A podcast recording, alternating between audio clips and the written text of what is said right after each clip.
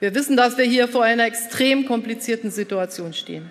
Die Eskalationen der vergangenen Stunde zeigen uns, dass es wahrlich um Krieg und Frieden geht. Und ich kann nur alle Beteiligten aufrufen, dass hier Zurückhaltung zu üben ist. Das Handelsblatt Morning Briefing von Sven Affüppe. Guten Morgen allerseits. Wenn es die Absicht von Donald Trump war, den Nahen Osten mit der Aufkündigung des Iran-Atomabkommens zu destabilisieren, dann hat der US-Präsident sein Ziel erreicht. Wenige Stunden nach der verheerenden Entscheidung flogen in der Region Raketen, erst auf die von Israel annektierten Golanhöhen, später auf iranische Militärziele in Syrien. Die Zündschnur vom Pulverfass Nahe Osten brennt lichterloh. Beinahe ohnmächtig wirken die Reaktionen der europäischen Regierungschefs.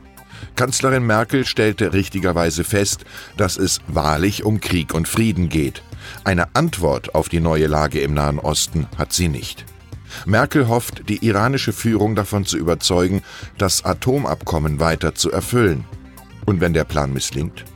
Meine Kollegen haben die sieben größten Risiken des Iran-Konflikts analysiert.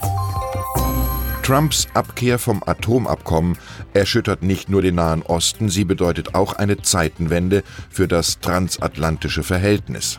Amerika ist nicht mehr selbstverständlich der Bündnispartner Europas. Wann, wenn nicht jetzt, will Europa sein Schicksal selbst in die Hand nehmen? Nostalgie ist kein guter Ratgeber. Die Selbstbehauptung Europas muss jetzt beginnen.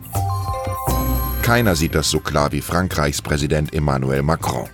Seien wir nicht schwach, spalten wir uns nicht. Seien wir nicht ängstlich, warten wir nicht ab, mahnte er nach der Auszeichnung mit dem Karlspreis. Macron hat recht. Wer sich klein macht, wird klein gemacht. Klein oder schwach sein sind nicht die Kategorien von Bill McDermott.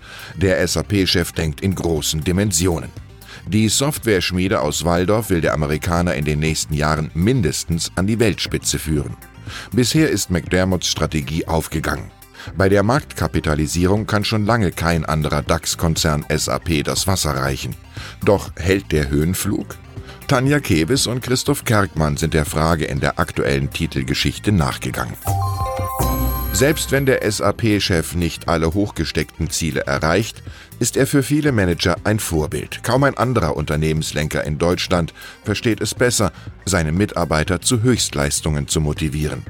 Das Ergebnis sind steigende Umsätze und Gewinne. Johann Wolfgang von Goethe kannte das Geheimnis des Erfolgs. Lust und Liebe sind die Fittiche zu großen Taten.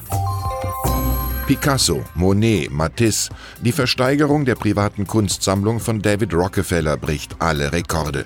Bei der Auktion in New York kamen bis Donnerstag 765 Millionen Dollar zusammen, fast doppelt so viel wie bei der Versteigerung des Besitzes von Yves Saint Laurent.